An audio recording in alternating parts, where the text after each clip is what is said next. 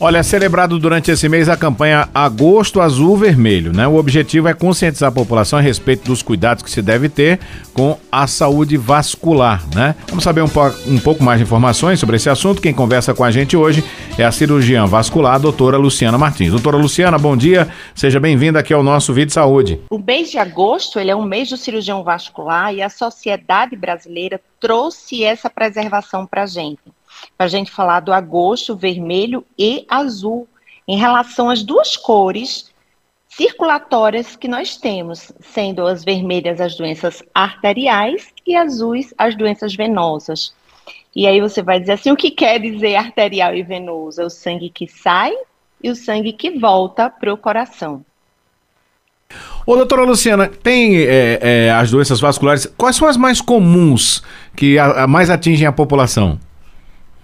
Isso. As doenças arteriais mais comuns vamos englobar os derrames, que são os AVCs, os infartos, os aneurismas, as doenças próprias do pé diabético, que provocam por muitas vezes mutilações, as amputações, e as doenças venosas seriam associadas às varizes, às feridas que nós chamamos de úlceras, Uhum. Então, é uma gama de doença bem comum uhum. na nossa população. Verdade. Tem pessoas que têm predisposição, doutora Luciana, para desenvolver essas doenças?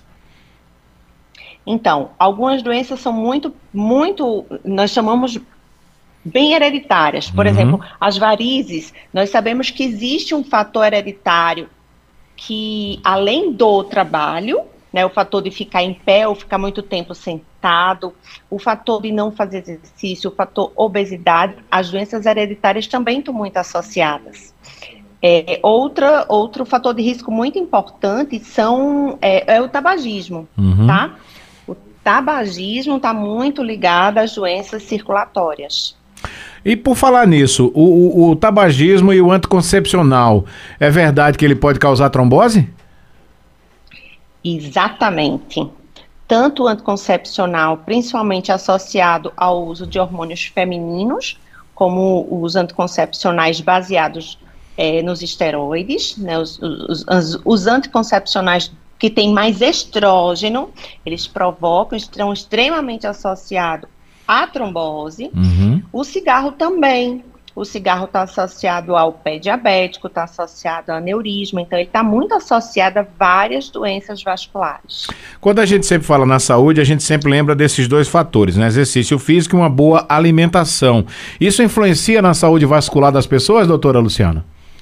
Muito. O exercício físico vai fazer com que melhore o retorno venoso. E o que é isso? Ele vai melhorar a bomba da circulação e assim vai trocar o sangue velho uhum. por um sangue novo. Que bom. E aí, quando a gente fala no fator alimentação, seria o combate à obesidade, uhum. que é um fator cada vez mais comum para esse aumento do número de doenças cardiovasculares também, né? Ô, ô doutora Isso. Luciana, a cicatrização também. Tem gente que demora muito a cicatrizar um corte, né? Uma feridinha, uma, uma cirurgia. Isso pode indicar que isso é um problema no sistema circulatório? Muitas vezes os diabéticos, ao longo dos anos, vai é, ele vai piorando esse quadro de circulação. No uhum. começo, o diabético diz: ah, não, mas eu no instante cicatrizo. Tudo bem, mas ao passar dos anos, aquela, ci, aquela circulação vai piorando e a uhum. cicatrização também vai piorando. Uhum. E isso favorece com que você aumente a, a quantidade de amputações, de mutilações né, pelo fato de não cicatrizar corretamente. Uhum. E o tratamento dessas doenças vasculares, ela depende muito do tipo e da gravidade da doença? Sim, depende muito do tipo. Às vezes é um paciente que a gente já pega no estágio muito avançado e aí fica bem difícil de tratar.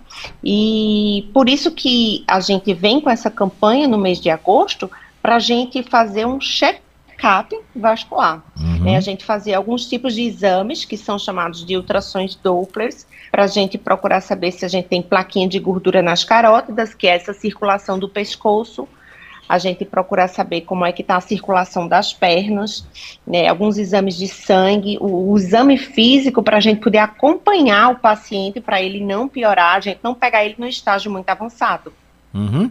Ô, ô, doutora, as mulheres muito reclamam de varizes, né?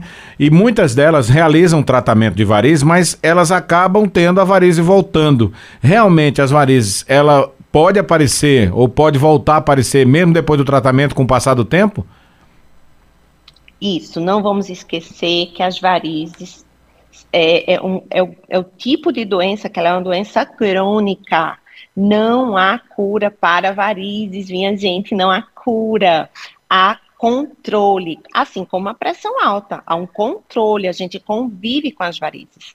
Acontece que muitas vezes a gente opera o paciente, a gente cuida do paciente, ele fica com as pernas é, muito bonitas, cuidadas, sem sintomas, e aí o ser humano, como ele é, ele para de se cuidar, ele não, ele não vai atrás de fazer mais exercício, de fazer uma boa alimentação, e acaba aparecendo, surgindo novos vasinhos, novas varizes, que podem estar ligados ao, ao, ao, tratamento anterior, sim ou não, mas geralmente são varizes que surgem novas. Uhum. Então tem que ter controle. E uma vez por ano, para o médico que ele já fez o tratamento anterior, para não deixar voltar muita coisa junta.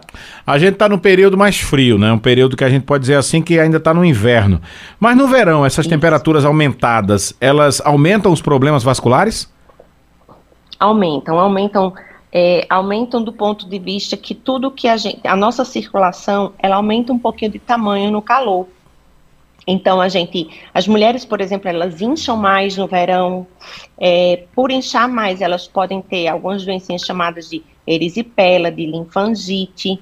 Então, são doenças que no verão elas aumentam um pouquinho uhum. e no uhum. inverno a gente seca um pouquinho e diminui um pouquinho o grau é, de acometimento.